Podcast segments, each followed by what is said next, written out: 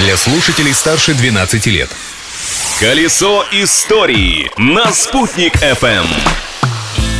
Всем большой солнечный привет! Сегодня 10 сентября. В Китае в этот день отмечают один из трех профессиональных праздников в стране – День учителя. Два других – это День медсестры и День журналиста. Да, похоже, не все профессии в Китае пользуются уважением. А чем эта дата примечательна для нашей республики и ее столицы, расскажу я, Юлия Санбердина. Открытие дня. 10 сентября 1891 года у нас в Уфе в честь столетия со дня рождения Сергея Тимофеевича Аксакова Уфимская городская дума решила учредить общественную библиотеку, которая получила его имя. Книжный фонд библиотеки пополнялся за счет города и уфимцев-благотворителей. Сначала она размещалась в здании городской управы на улице Большой Успенской, сейчас это коммунистическая улица, а затем там же было выстроено отдельное двухэтажное здание. И по сей день в Национальной библиотеке библиотеке имени Заки Валиди можно встретить книги с отметками Оксаковской библиотеки. Личность дня.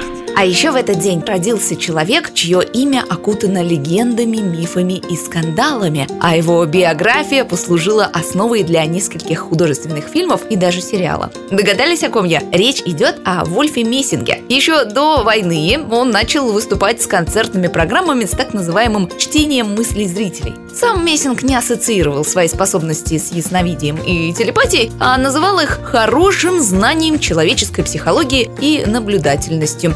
Раз Вольф Григорьевич посещал и Башкортостан. В 60-х он бывал в Стерлитамаке, а в начале 70-х годов встречался со студентами и преподавателями Уфимского авиационного института. Здесь ему не очень поверили, все-таки инженерный склад ума к мистике не склонен.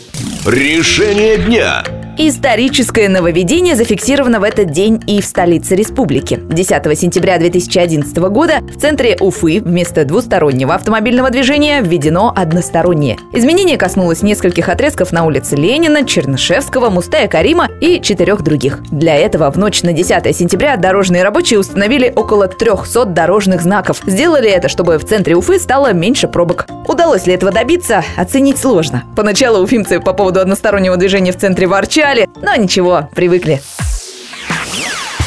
Надеюсь, вы тоже уже привыкли ежедневно узнавать чуть больше об истории дня. В любом случае, завтра я, Юлия Санбердина, продолжу вам об этом рассказывать. Ведь прошлым нельзя жить, напомнить его необходимо. Колесо истории на «Спутник FM.